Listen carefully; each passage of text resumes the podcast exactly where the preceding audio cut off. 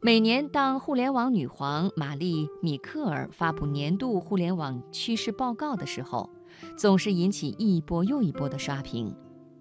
互联网行业纷纷奔走相告，相告说：“看互联网女皇点到我们行业了。”这种现象并非偶然，而是常态。为什么玛丽·米克尔发布的报告有这么大的魅力？她又是怎么起家的呢？接下来，我们就听听他的故事。一九五九年，米克尔出生在美国印第安纳州。一九八一年，他获得了印第安纳州迪堡大学的心理学学士学位。他的职业生涯开始于著名的券商美林公司。一九八六年，米克尔又获得了康奈尔大学的 MBA 学位。同年，他加入了知名投行所罗门兄弟，担任分析师，负责新兴科技行业。一九九一年，他选择加入了摩根士丹利。他的主要成就基本都是在这家公司任职期间所取得的。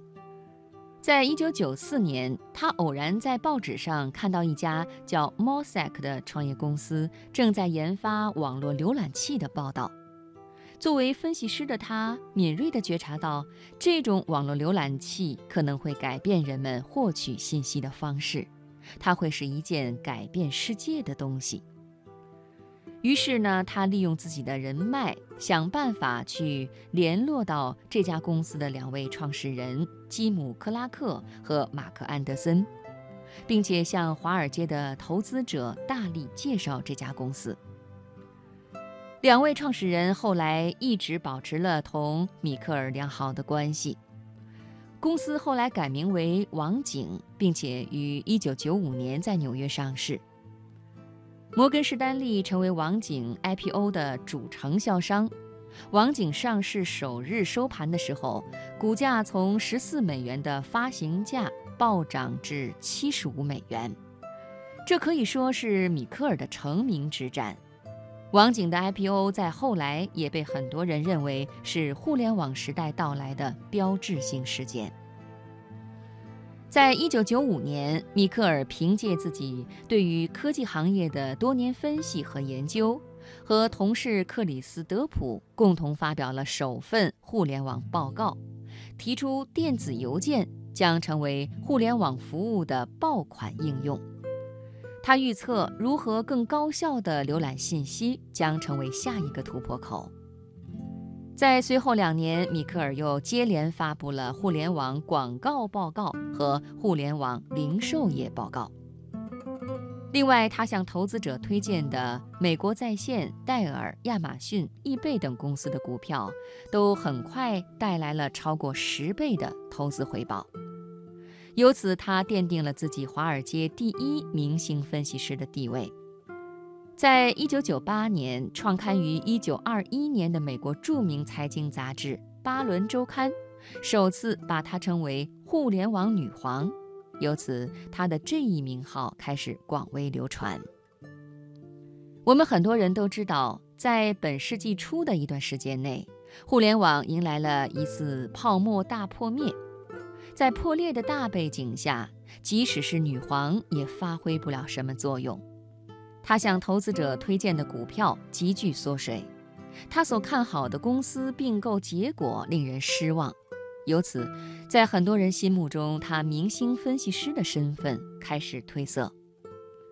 二零零零年，米克尔主导了美国在线斥资一千六百四十亿美元收购时代华纳的并购交易，米克尔自信地认为，这将是有史以来最赚钱的一次并购。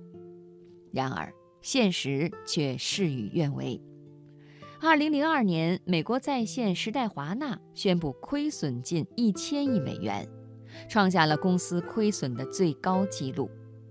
二零零九年，两家公司宣布分拆，结束了这一切。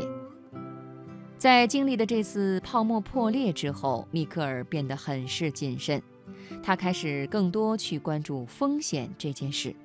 在他的2007年的互联网报告中，米克尔就判断美国可能会在次贷问题上存在风险，需要予以密切关注。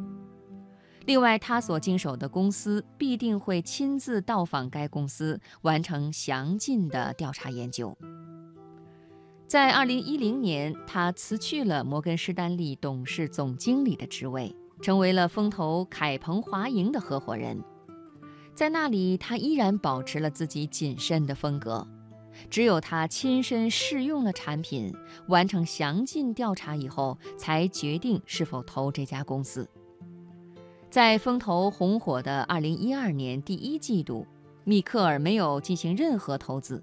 对此，他说：“公开市场的估值甚至低于私人市场，情况不该是这样。”米克尔曾经公开谈到自己决定投资的几大标准。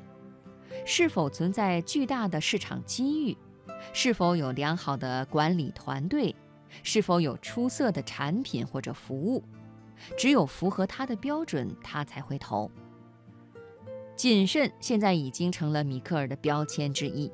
我们可以看到，在他互联网报告中，每一页的 PPT 都有相关数据来做支撑，以求去客观地还原事实。